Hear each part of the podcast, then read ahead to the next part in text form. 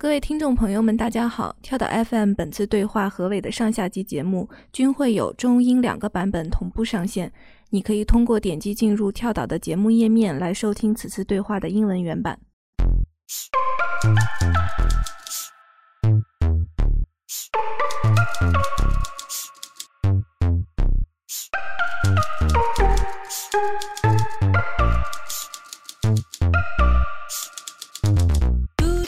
收听跳岛 FM。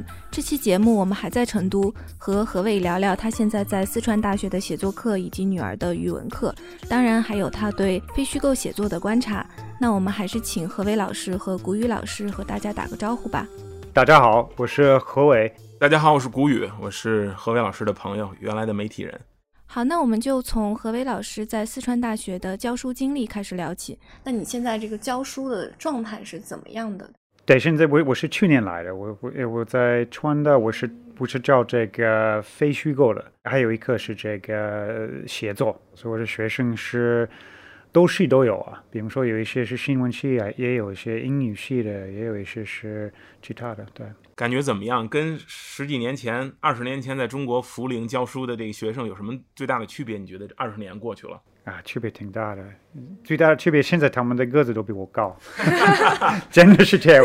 我也是给他们看照片，因为我我以为一些这个九十年代的照片，我我那时候的学生都是好好，他们的个子不高啊，也是好瘦了。因为那时候这个生活水平不是跟现在一样的。现在我的学生都都都比我高啊，我我也是经常开玩笑说这样的，但是是真的。因为那时候九十年代，大多数的我的学生是农村来的。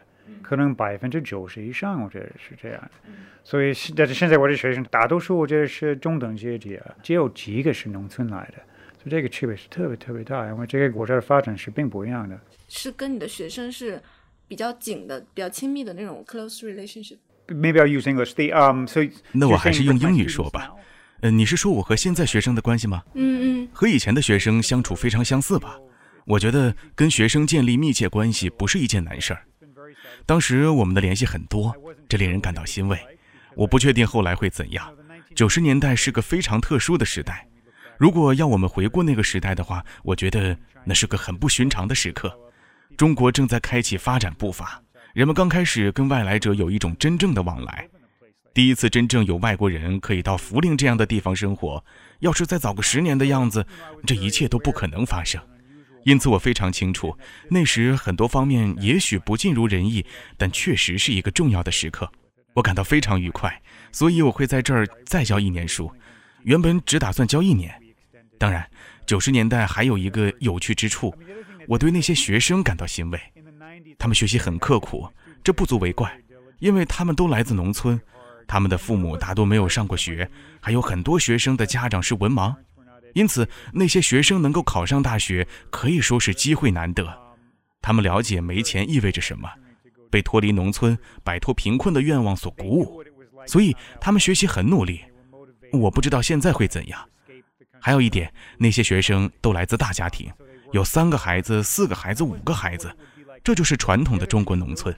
现在呢，我的很多学生都是独生子女，那会怎样呢？那会怎样改变这些年轻人呢？我不确定。也许他们都被宠坏了，但我发现根本不是这样。有一件事情真的非常有趣，那就是他们勤奋到了不可思议的地步，可能比我记忆中九十年代的学生更刻苦。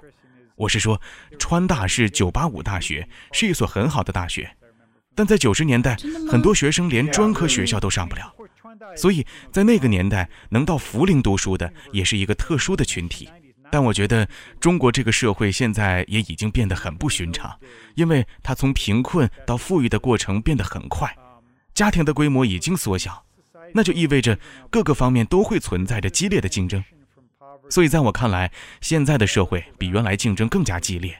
这些独生子女和家庭会把所有的资源投入到孩子的教育身上，所以这一点非常怪异。我觉得从各方面来看，这个社会并没有失去它曾经的优势。在某种意义上，人们依然非常努力劳动。我和妻子张同和在这个问题上看法相同。你知道，因为我们来自美国，所以我们一下子就能够注意到你们都很敬业。我不只是说我的学生，每个人都这样。从替我们的大楼收垃圾的人，到出租车司机等等，人们之所以努力工作，是因为社会充满了竞争。我觉得随着时间的推移，这一点可能会有所改变。那就是我对目前中国的印象。That's my impression of this moment。那您当年在涪陵教的那些学生，他们现在都干什么去了呢？嗯，大多数还还在四川或者重庆，但是也有一部分是在外面。比方说，我是刚在浙江，我也是跟一些以前的学生跟他们见面。Most of them are teachers。他们大多数都当了老师。涪陵师范学院是一所专科学校，培养的学生大多成为了老师。不过也有人做其他工作。我跟原来的很多学生都有联系，可能有一百个左右吧。我们保持联系的方式多种多样，我会尽量抽时间去看他们。涪陵有几个，成都有两三个，大多在四川的其他地方。在接下来的一年里，我想去见更多的学生。过去一年，我回访过的学生不多，因为病毒和出行限制。他们现在都成了城里人，很多人现在在深圳这样的大城市，也有很多人生活在县城，像涪陵这样的地方。对，有的在重庆，有的在成都，但大多在比较小的城市里。不过他们的生活跟原来差别很大，而他们现在都在教学生，而且他们的孩子现在基本上都在参加高考或者上了大学。说起来，从我一九九六年来这里教书算起，到去年，也就是二零一九年，一共是二十三年，那基本上就是一代人的时间跨度。所以这也是这段经历这么有趣的原因，因为我现在教学的对象中就有我原来教过的学生的孩子。实际上，我原来一个学生的儿子就正在上川大，我不知道他在哪个系，因为疫情的关系，上个学期很多事情都有点乱。because everything was so chaotic last semester with the teaching. 嗯，好奇的是，你现在的学生对美国还像之前江城里那些学生一样好奇吗？Yeah, yeah. Well, not is not in the same way. 嗯，不太一样。现在的很多孩子都出过国，但时间不长。他们都是通过高考进来的学生。我在四川大学匹兹堡学院教的这些孩子都是中国学生，大多上的是公立学校。他们不是在国外留学的学生。但很多人都有过出国旅行的经历，所以他们对于美国和外部世界的态度迥然不同。九十年代大家一无所知，对吧？那个时候没有互联网，而你会有很多奇怪的想法，你得不时地引导大家，有时候还会弄得灰心丧气，因为到处都有误解。现在再也不像那样子了。不过我觉得他们更加成熟老练了，他们对国外的兴趣依然浓厚。我的很多学生都在以各种方式做准备到国外学习，所以他们的兴趣并不抽象。在九十年代，在我教过的学生中，没有一个人想过出国这件事儿。而现在呢，我的很多学生都在做准备，计划在某个时间到美国学习，所以情况比较复杂。正因为如此，在这个时候教书才是一件趣事，因为我们现在的环境很奇特，既有疫情，也有紧张的中美关系，而这都是我们讨论的内容。实际上，我很乐意现在在这里，因为我觉得人际交往和类似的交流非常有用，所以我觉得这个机会很宝贵。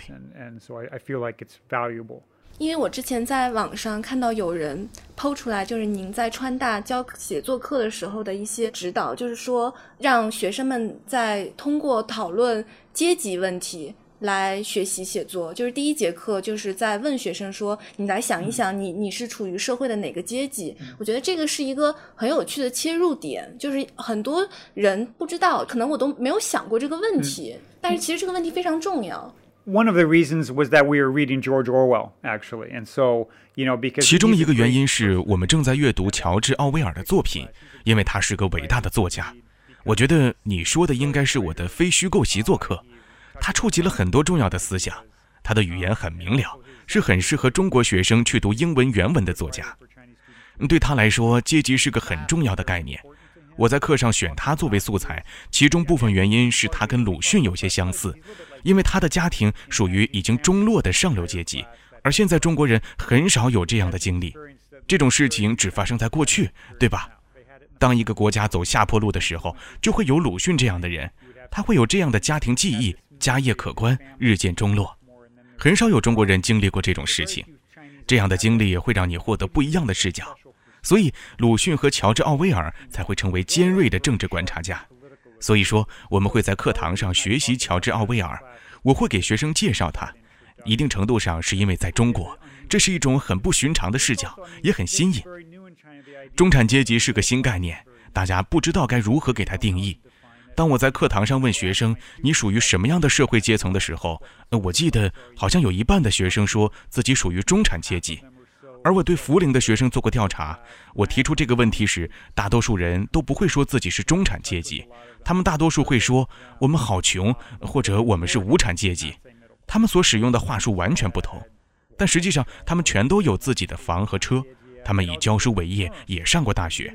在美国，我们就会把这样的人视作中产阶级，但二者的观念很不相同。如果你在美国提出这样的问题，百分之七十的美国人会说自己属于中产阶级。事实不完全如此，但那就是他们的观念。所以这个问题想起来也很有趣。我跟我班上的学生们讨论过，阶级这个观念从何而来呢？比如说到自己所属的社会阶层时，我原来的学生为什么会说自己并不属于中产阶级？也许因为他们生长于农村，依然抱着一种观念，也就是哪怕已经做得很好，但还是觉得自己做得不够。我有个学生，一年能挣八万美元。哇，干什么的？他是老师了。他他是在这个在私立学校啊，在在浙江浙江省。So he's got you know he makes a lot. 他挣的已经不少了吧？有车，有四套房，但他还是说自己很穷。他没有觉得自己是中产阶级，这很有趣，那就是他的看法。因为他小的时候家里很穷，所以他至今还抱着这样的想法。他缺乏那样一种安全感。所以你在问学生这个问题的时候，他们都给了你什么样的回答？Well, that time I was just, I, it was a series of questions. 嗯，那一次嘛，我向学生提出了一系列的问题。我觉得大多数学生都说自己属于中产阶级，很少有学生说自己属于上层阶级。这在美国同样如此，人们通常不会这样定义自己。不过我记得也有几个学生说自己属于下层阶级，而实际上根据大多数标准，这几个学生都是中产阶级。然而，没有人知道该如何定义。所以，重要的是要如何界定自己，那就是个有趣的问题。我觉得中国人对这个社会里正在发生的事情有了更加清醒的认识，所以他们更具有分析力。不仅仅是年轻人才会这样。对此，我们有过很多讨论。比如，我们时常说起高考，这是个巨大的变化。我二十多年前在涪陵教书的时候，我的学生很少谈论自己的高考经历，那是一段过往经历。而他们都已经成了过来人，那个时候竞争没有这么激烈，他们根本不用参加补习，对吧？我那两个孩子正在上三年级，那就是区别。我发现我教的新生很喜欢谈论高考，那仿佛是一种心理创伤，对吧？因为每个人都要经历，而且竞争是那么激烈，所以我们会讨论这个话题，而且在每个班上讨论高考都会成为一场场辩论。我们有过一次争论，关于高考的制度应该维持不变还是应当改变。这个讨论往往分歧很大，所以这也是一个不同之处。九十年代的时候很难在班上开展辩论，因为大多数学生的想法具有一致性。我注意到现在的学生想法各不相同，所以你就可以找到某些话题向学生提问，看大家是否观点一致。不过总体而言，现在更可能看到观点相异。我会觉得这点很好，是很好的发展结果。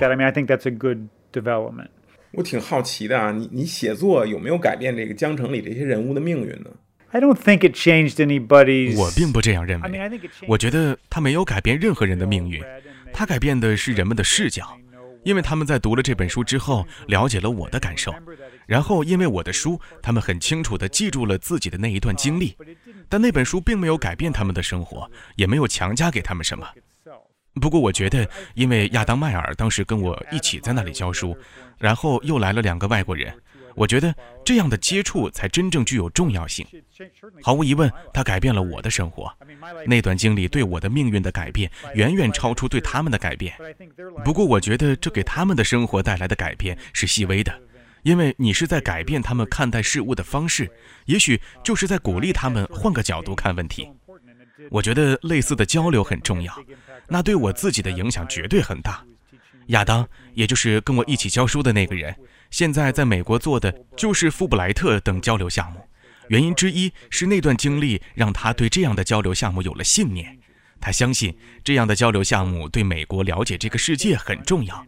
既要把美国人派到国外，也要接受其他国家的人来到美国。嗯。那其实，在江城里面，我也注意到，就是您的学生有这种观察，就是有有一种反讽的那种写作，说我在读大学的时候，好几个马克思主义文学批评家给我上过课，他们大多是终身教授，出身上流，薪水丰厚，他们发表了许多评论，通常跟本体、金钱和交易有关，但缺乏 grace。就是你的一个学生，缺乏 Grace 那种一针见血的眼光，那可不是那些身穿花格尼大衣的人笔下的马克思主义。格瑞斯毕竟只是个农民的女儿，她没有终身教职。而我总觉得那些满怀激情的大谈革命和阶级斗争的人，更应该没有终身教职。嗯，我觉得这个这个很很有趣。这个其实是你一直以来的一个思考，就是从你在福林教书的时候，你就已经在在不停的在想这个问题。嗯。对，我做过这样的评论。他们要打扫教室的清洁卫生，学生要做很多劳动。他们跟现在不一样。现在的年轻人在政治上更加成熟，我觉得他们还是在学习很多马克思主义的理论，因为所有学生都要得学。不过，我觉得他在一定意义上离他们有点远了。九十年代的学生都是无产阶级，也会真把自己当作无产阶级。你得严肃对待这些理论，因为那就是他们的生活。而不管是在美国还是在英国的学界，它都有点像一场游戏。各种不同的观点仅仅是一个个看法，而在现实中，人们还是会享有各种特权。我曾经拿一位有终身教职的教授开玩笑，那种情况多少有点滑稽。不过，中国现在已经完全不同了。我觉得我现在教的学生大多数有着非常舒适的生活条件，跟原来的学生背景完全不是一个类型。They're not from the same kind of background。哎，你能不能再给我们讲讲江城里边你主要描写的这些学生里，他们现在生活都怎么样了？我经常上豆瓣看你的作品的讨论，我知道这个书的翻译好像是你学生是吧？他现在生活怎么样了？哦，这个翻译不是学生，他以前是我的是我的同事。哦，同事啊，李雪顺。对，He was exactly 他跟我一个年纪，我们同一年出生，都是年轻老师。他是学校里也许是全程英语讲的最好的人。李雪顺的家庭背景很贫穷，他来自重庆，当时还是四川武隆。他家里没有其他人上过大学，所以他就是这么一个人。但他对语言很有天分。他是学校里为数不多的可以用英语跟我们交流的人，所以从一开始他就想跟我们交朋友。他邀请我们去他家里吃饭，我们一起包饺子，那顿饭吃得很愉快。但他后来再没有邀请过我们，我们也是后来才知道，他不能对我们讲。他说不好意思，但有人告诉他你不能这么做，所以我们当时一直没能成为好朋友。我们一直很喜欢他，但我们也就是打打招呼，关系一直不太紧密。直到后来那些年，也就是我回到涪陵的时候，他才放松下来，而他这时也当上了系里的领导。后来我们才有了真正的友谊。我的书即将翻译出版时，他向我表示他有兴趣。我并不知道他是不是一个出色的译者，但我还是告诉上海译文出版社。于是他们给了他机会，委托他来做这件事儿。事实证明，他是个很棒的译者。所以这么多年间，我们之间的联系变得很紧密。我上个月去了一趟涪陵，在校园里见到了他，就像之前那样。那是一种纯粹的友谊。一开始我们并没有成为朋友，建立真正的人与人之间的联系。但随着时间的推移，我们成为了真正的朋友。由此可见，有些事情不一定会一直不变，对吧？我们产生了这样有意思的联系，是因为他翻译了我的书，所以我会跟他时常碰面。我还有其他学生，有个名叫威利，我上个星期才跟他见过面。当时我在温州，还见了三个原来的学生，因为另外有几个学生也去了那里，比如莫钱，嗯，他在重庆当老师，日子也过得很不错，所以我跟好多学生都有联系。至于 Emily 嘛，我在甲骨文和江城里都写过她，她已经回到了涪陵，不在深圳了。我也经常跟她见面，我上个月才见过她。所以我们的联系很紧密，经常写信。因为这样那样的原因，我们在二十多年的时间里保持了这样的友谊，这才是重要的东西。这也会让我把那段经历时常联系起来，跟他们那样值得信赖的人交上朋友，而且还持续了这么长的时间。我觉得这是一件好事情。你二十多岁的时候来到中国，不知道自己找寻什么。那你现在，你去年回到中国的时候五十岁。你知道这次自己明确寻找的是什么吗？在中国，Yeah, it's different now. I mean, obviously, 二者不一样 much。clearer 很显然，我现在对自己的所作所为有更为清晰的想法。我是个作家，所以我总会以某种方式去书写自己的经历。我结了婚，有了家庭，而我的老婆也希望到这里来从事写作，因此我们才来到了这里。我们有两个女儿，我们都希望她们能够学习汉语。我想让自己的孩子入读中国的学校，具有一些别的语言经历，但我还希望他们也有做外国人的体验。我觉得这对孩子很重要，是一种挑战，对他们的要求很高，但我觉得这对他们的发展非常有好处。你说作为 outsider，是你在二十七八岁写的江城，作为一个 outsider，那个视角是非常强烈的这么一个 outsider 外外部的视角。但是你在中国生活了这么多年之后，你再次回到中国，你觉得你的作品里还能有那些 outsider 那些那些感觉吗？yeah. I mean, I'm I'll, always be an outsider. I mean, 我一直 outsider 是一个局外人 to some degree. 从某种程度上说，我在美国也是个局外人。我觉得，当你像这样生活了很长一段时间之后，你时常会有一些格格不入的感觉。我和张同和都生活在美国，那是我们的祖国，让我们感到最舒心的地方。但因为我们在美国之外生活了二十多年的时间，很多事情对我们来说也会有古怪，所以说我们一直未能真正很好的融入过某个社区。这就好比我们在成都这里也生活得非常舒适，但我们始终是个局外人。而我喜欢这样的视角，我刻意的去形成，差不多算是守护着这样的视角。我对此感到非常满意，所以我才决定差不多五年左右搬一次家。我们在埃及住了五年，在此之前我们在美国生活了，呃，让我想想，呃，十四年。我记得是二零零七年到二零一一年，离开埃及之后，我们又搬了回去，在美国生活了三年时间。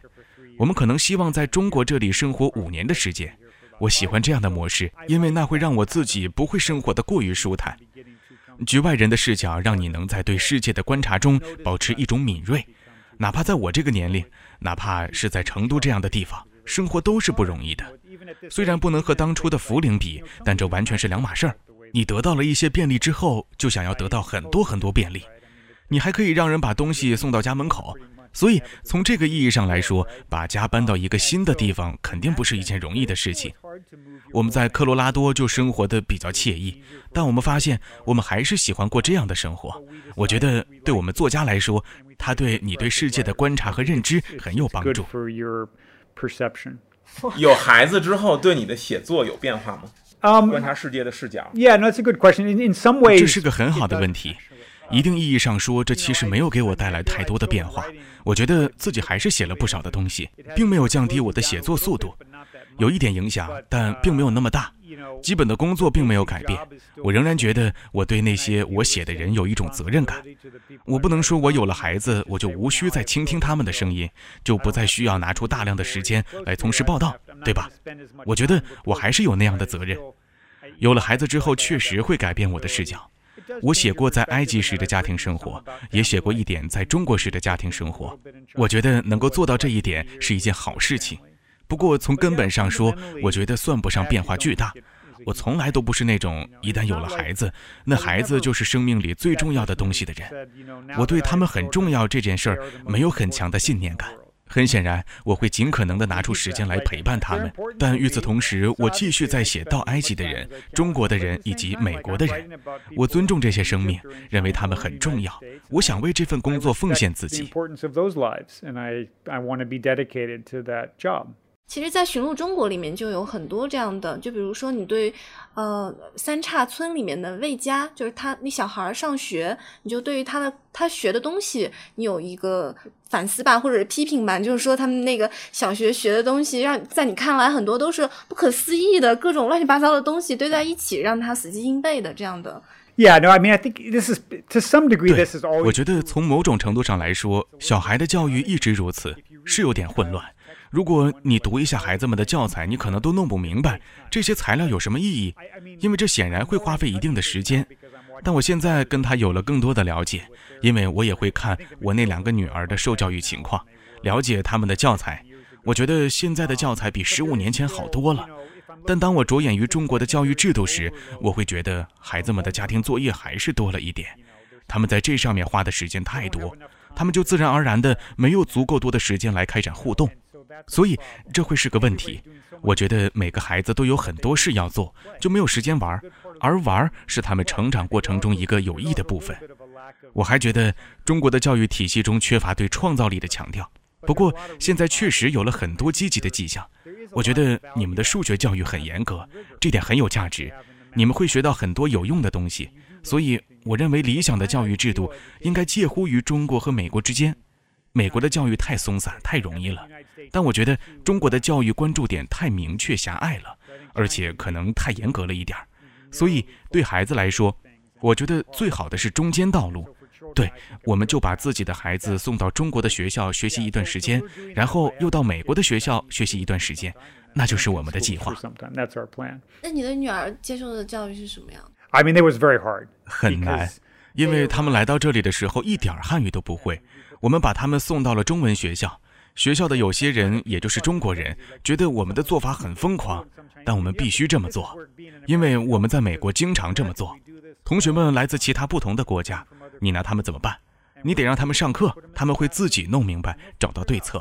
我在写江城的时候，正好住在我父母的家里，每个星期我差不多都会停下疯狂的笔头，不再思考写书的事情，然后前往当地一所学校提供辅导，因为学校里来了两个中国男孩，我记得其中一个来自武汉，另一个来自北京，两个人都不会讲英语，那是一九九八年的事情。他们完全不懂英语，就被送到了密苏里州哥伦比亚市的这所学校里来，而学校里没有一个人会说一个中文词语。我两个星期去一次，差不多就跟他们说说话，也算是一种心理帮助吧。但神奇的是，半年之后，两个孩子的英语都说得很溜了。所以，我们把两个女儿送到学校之后，也很有信心，他们能够学会中文。我们的确给他们做了一些辅导。我们知道那是个十分艰难的过程，所以我们得给他们提供很多支持。我和妻子张同和在秋季都花了很多时间来学习中国的数学，因为我们得帮助女儿们弄懂他们的数学问题，所以我们也上了一个三年级。三年级这个数学特别难的，我觉得，对吧？特别特别难，and the questions are crazy. I mean, it's really hard stuff. 你送他们去补习吗？没有，没有，最好是我们自己要帮助他们的。所以，就 my wife especially，尤其是我妻子做的比我还多，因为我还要教书。不过这真的很有用。实际上，我们如果稍微研究一下这个体系，就会发现它相当不错。我很敬重数学教育，但我觉得他们不用做这么多题。但它的架构很好，我觉得它对孩子的发展很有帮助。我对此很尊重。但是你要知道，他们是在科罗拉多州上的学，像科罗拉多的一个艺术小镇，只有一千人左右，那就是农村，没有星巴克，没有麦当劳。这是一所公立学校，每年的一月份，每周的周五都会带着孩子去山上滑雪，一滑就是一天，不上课，因为他们觉得孩子们来到户外练习滑雪很重要。所以你想象一下，我的孩子就来自这样的教育体系。你要让他们学习数学，而他们对此也感到不太高兴。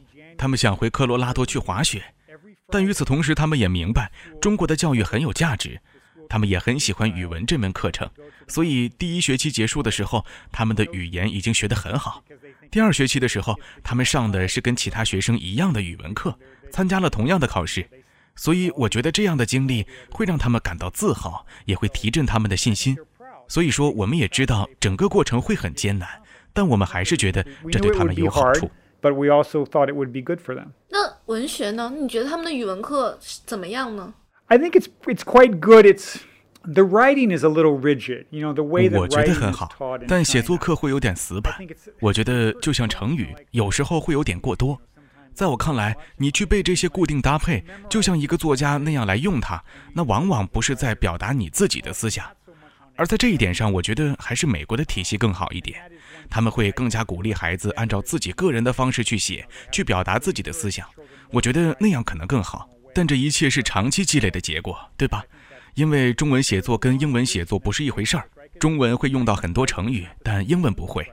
我在涪陵的学生就经常用成语，现在的学生还是会这么做，而我要告诉他们不要使用这样的陈词套话，因为觉得成语就是陈词套话，它不会让你写出来的句子意思正确、形式优美，在英语里它会显得不伦不类。所以这都是不同的传统。中国人学习成语有个理由，那就是可以做到开门见山等等，这很有用。但我觉得有时候它的确多少有点公式化的味道。不过它很重要。中国语文课有一点很棒的是，他们要学很多诗歌。我的女儿们已经会背诵李白和其他文学家的很多诗。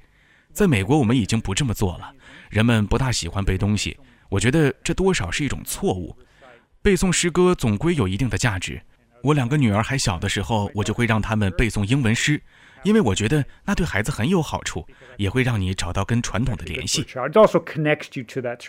新书里会写你的女儿们在中国接受教育的。I don't know. I mean, 我不知道，我甚至还没有想好写新书的事情，因为我没有时间考虑明天的事儿。第一年太紧张了，我们都没有想到会发生这些事情，甚至轮不到我来担心。但这段经历真的是非常棒，我在心里充满了感激。学校做得很好，我想我的两个女儿也很感激。与此同时，美国的很多孩子因为疫情而根本上不了学。我女儿下个月就要开学了，而美国的孩子多半上不了学。American students will not. 那就是他的课本你会看吗？就比如说语文课本，Yeah, although I'm behind. I'm I'm studying. 尽管我也在研究他们用的课本，但我读得很慢，因为我还有别的事情要做。因为我是在审视，所以我会跟他们一起琢磨那些汉字，所以这个过程非常缓慢，但里面有很多乐趣。看他们专注于中文和课本是很有趣的，他们的中文流利程度甚至跟我妻子张同和不相上下。张同和的中文要比我好，他小时候在家里就要说汉语，但他跟很多美籍华人一样，也要在周末参加补习课。可他做不到像阅读英文那样去阅读中文，但我们的两个女儿可能可以做到这一点。她们读起中文来感到非常自如，那正是我们所想看到的。我们希望他们在两种语言上达到同样的水平。to do both languages um, at that level. 嗯，It's all, the good thing is it's 好 all 的一面在于他们互为关联，对吧？我刚为《纽约客》写了一篇故事，其中就略微提到了我两个女儿的学习经历，所以她们之间不会截然分开，没有那种非常明显的界限。我从来不会觉得，因为我要写书，我就没时间来对付孩子。我从来没有这样的感觉。总体而言，教育孩子是同一个环境的组成部分。不过，有了孩子之后，你的效率会有所降低。张同和还在写他的那本《埃及之旅》，现在终于写完了。部分原因是他得打理所有的事情，而这是一件难事儿。他花在两个孩子学习上的时间比我多，因为我还要在川大教书，所以我有很多任务要去 I 完 had 成我觉得现在中国的非虚构写作可能还处于萌芽状态吧。我不是这个领域的专家啊，但是我觉得对我来说，可能很少有几个能让我想起来的名字。你觉得未来的这些年轻人，他们如果想从事这个非虚构写作，然后有志于成为你这样的作家，他们应该关注什么领域？怎么练习呢？I don't actually have 关于这个领域在中国所具有的地位，我还没有足够的背景知识。我知道很多人对它有一定的兴趣，但这种兴趣可能不太深入，因为相对来说这是一个比较新奇的概念。中国这个国家很奇特，因为我觉得它拥有如此好的非虚构题材。不过它的出口在哪里，这一点也很重要。比如你要如何坚持下去，在一定程度上就要建立一个市场。就全世界而言，美国也许拥有最为强大的非虚构文学传统。在我看来，其实英国才是在很多方面拥有一种文学的文化。英国人写出过很多不朽的小说，但他们的非虚构没有美国这么发达，很可能是因为市场。美国是一个大国，足以支撑起《纽约客》这样的杂志，而《纽约客》又支撑起了我这样的人。我如果是个德国人，可能就不会写这样的文章了。就是一种文化要有足够的受众，《纽约客》有一百万个订阅者，而美国的规模呢，人口不到三点五亿。不过这也足够。所以，美国之所以是非虚构大国，是因为非虚构写作的覆盖范围足够宽广，非虚构的市场很广大，足以支撑起《纽约客》《大西洋月报》等等出版物，而他们又会资助我这样的人生活下去。Make a living. 按理说，中国应该是非虚构写作最大的这个市场，Yeah. 但.目前看来是是这个进展比较缓慢。你怎么看这个问题啊？Yeah. No. It's. It, I mean, I 是 think 的，so. 我 That's 知道 very。promising. 我觉得这里的前景很广阔。中国是一个识字率很高的国家，人们喜欢读书，学校的制度很稳固，而且教会了人们识文断字。非虚构在中国有很好的前景，不过也有其他问题，有一些限制以及市场不太成熟的问题，所以人们很难获得发展。因为你们就是你们所处的环境的产物，所以你们不会像我那样写作。我那样写是因为我接受的就是那样的教育。我在正确的时间来到了中国，我也拥有这样的市场，所以才有人愿意给我提供资助。要是没有这些东西，我现在可能也不会是一个作家，我可能正在从事别的什么事情。我不知道自己会从事什么工作，也许会是一个老师，但也许我永远不会是一个银行家。我对钱不太有兴趣。作为作家，我所学到的一点，我必须或多或少学会经营，因为如果我想以一个独立作家的身份活下去，那么我就必须精于用钱，精于投资。所以我真的学会了如何投资、如何理财等等。要不然的话，我就无法成为一个作家。所以实际上，我自学了很多经济学知识。当你身处中国或者埃及这样的国家时，经济学就变得非常重要。关于工厂的，还有这个农村的变迁，其实也都是和钱有关系的。嗯对，你得尊崇经济学，尊崇它的作用，但这只是一部分。我还意识到，我就是那些经济学作物的产物。因为美国具有可以支撑起纽约客的市场，然后他才让我有了这样一份职业。要是我生活在另一种文化之中，这一切可能都不会发生。我觉得就是有一点特别有意思，你在《寻路中国》里面说，你不是在那个丽水的胸罩调节环制造厂，然后你在那个厂里面，你说这个正在发生的是一个中国版本的工业革命。就是乡下人涌向城市，他们在自主发明方面所具有的天赋，完全和可以跟狄更斯笔下的那些人物媲美。你就是说，中国正在就是十年前、十几年前吧发生的这一切，你觉得是一场工业革命一样的变化？Yeah, I mean a revolution in the sense of their living pattern. 我所说的革命指的是他们的生活方式，而不是政治革命。是说他们对于生活和工作的观念发生了变革。他还教导人们从乡下去到了工厂。他们学会了用时钟，对吧？好比就是让你根据时间来生活。在二零零零年左右的中国，对有些人来说，那是一种巨大的转变。对，那看起来是一个炫目的时刻。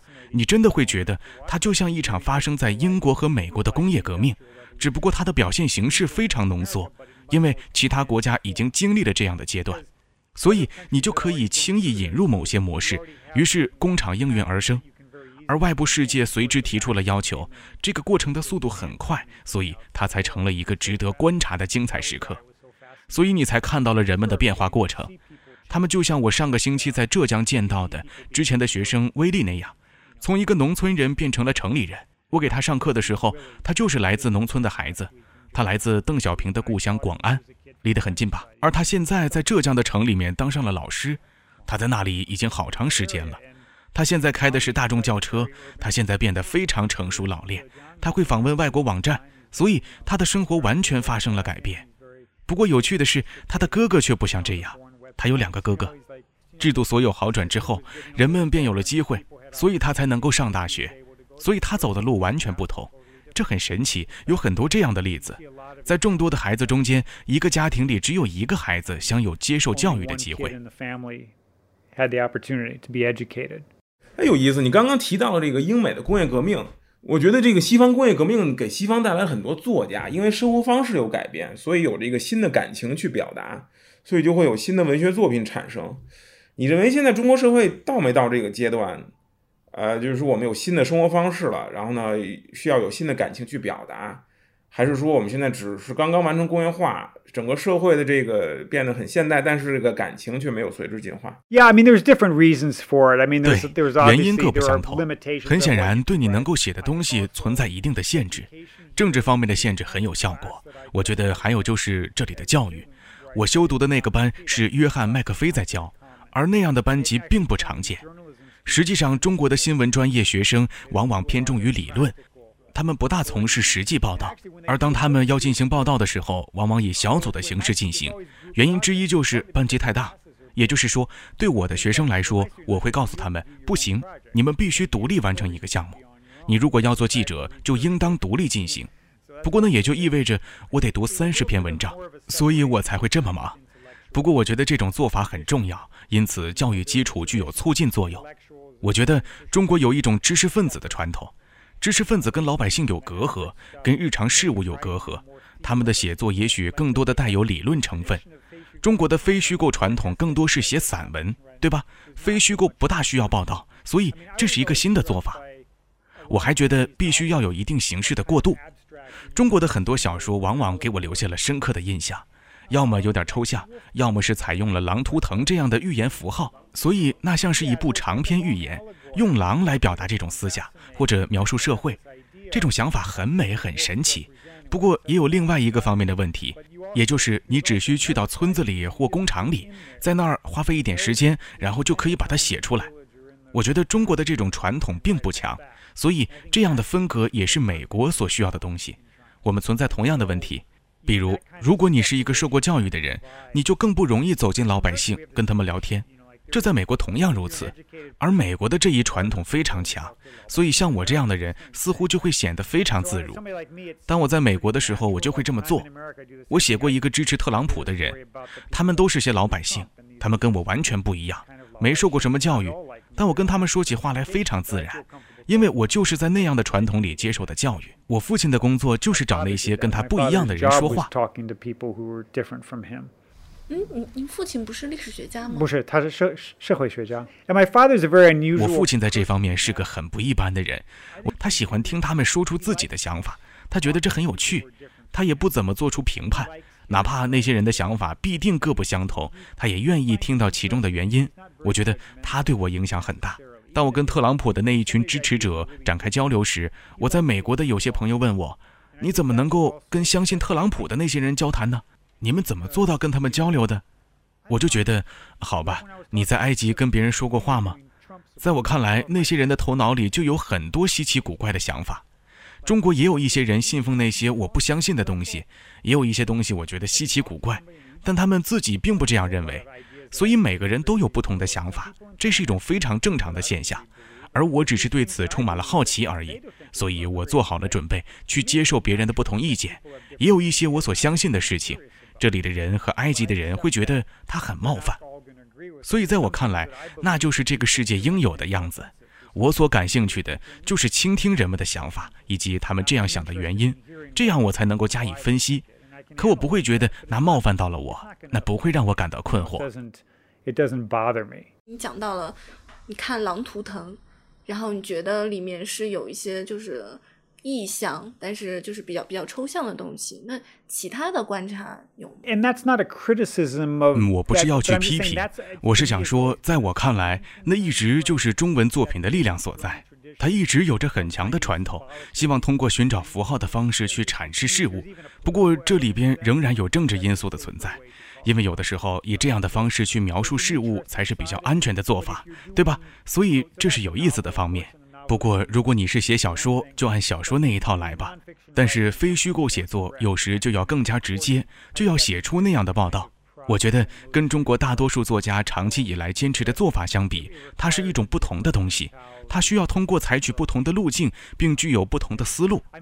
我作为一个老师，也有让我觉得有趣的方面。我的学生嘛，我觉得就是一群很好的记者。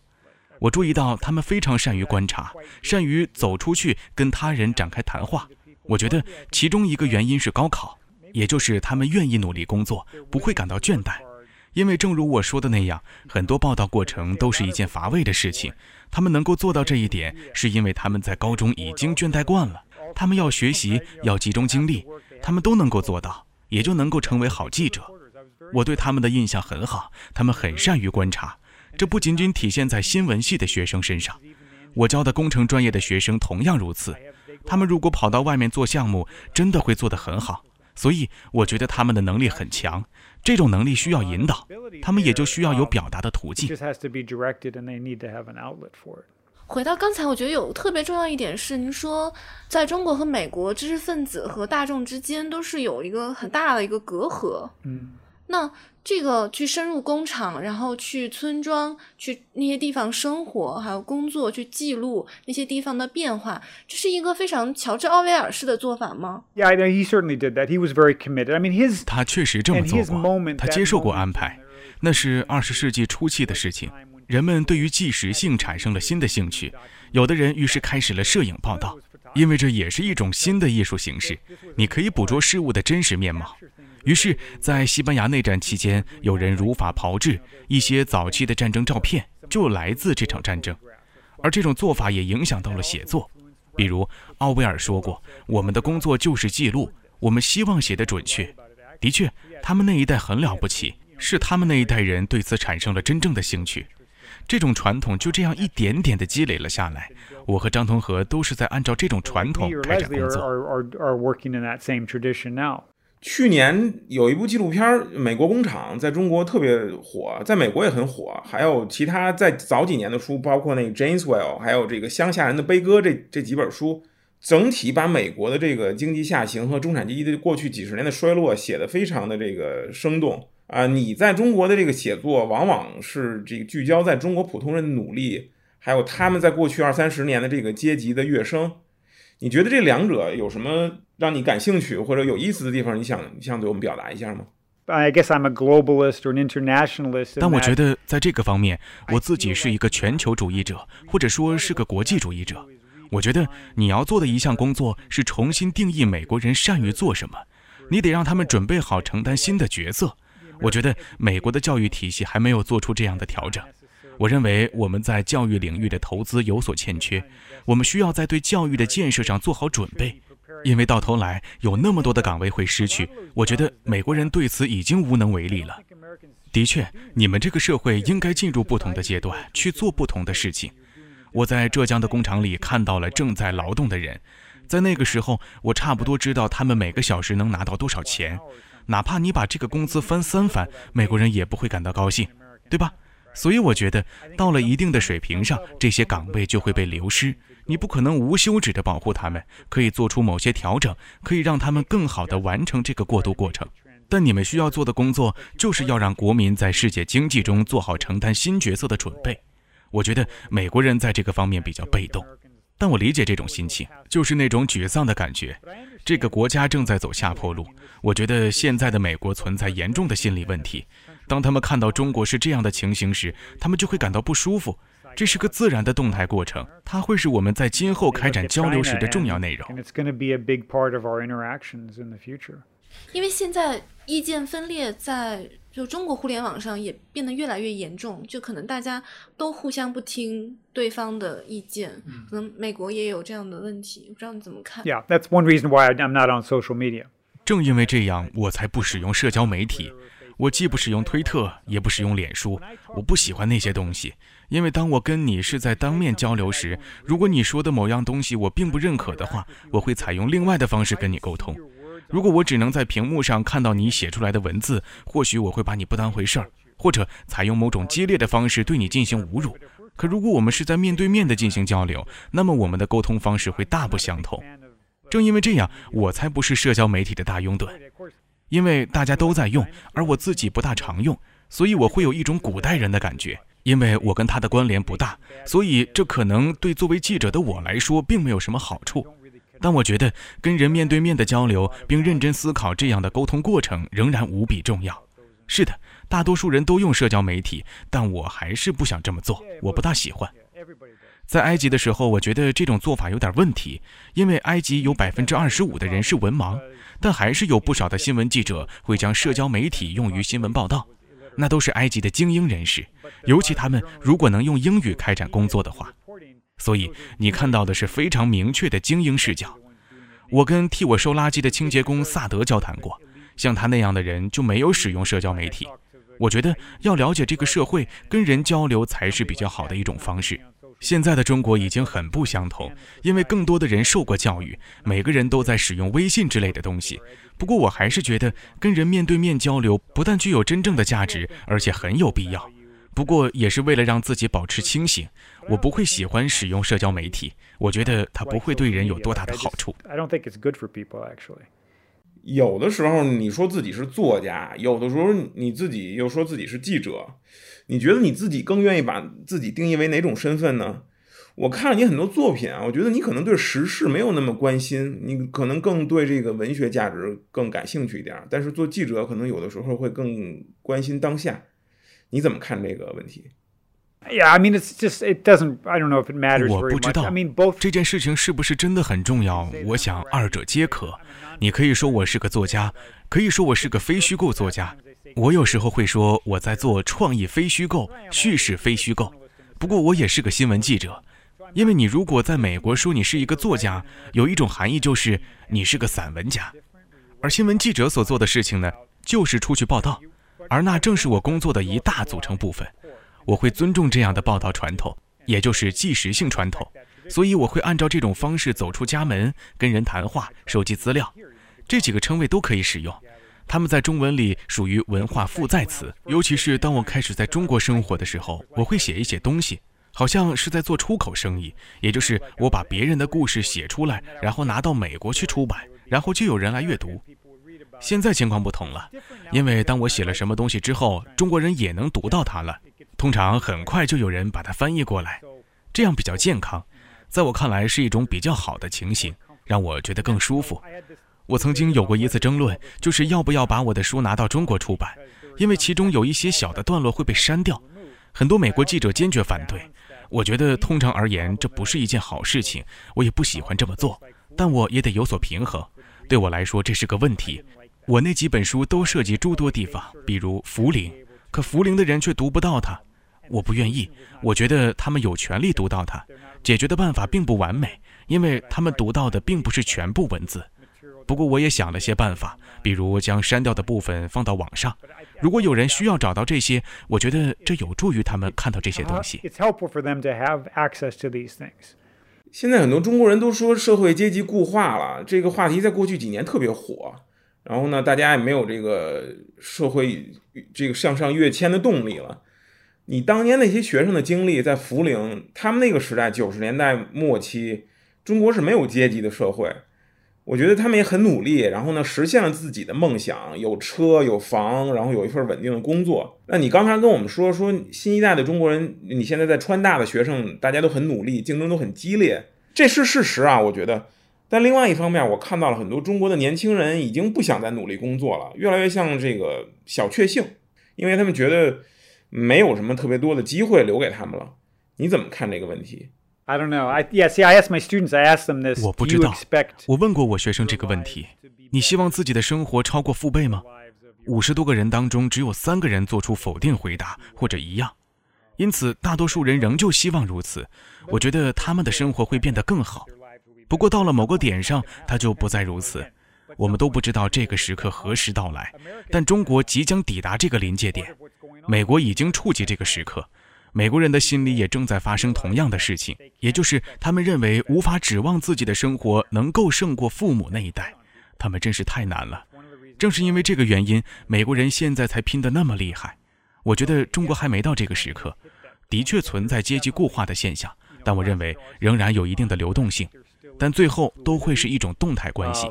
But yeah, eventually it will be a dynamic. 这在美国几代人才发生这件事情，可能 Yeah, it could happen. It could happen. 在中国就一代人就发生这件事。Yeah, I don't know when it will happen, but I mean.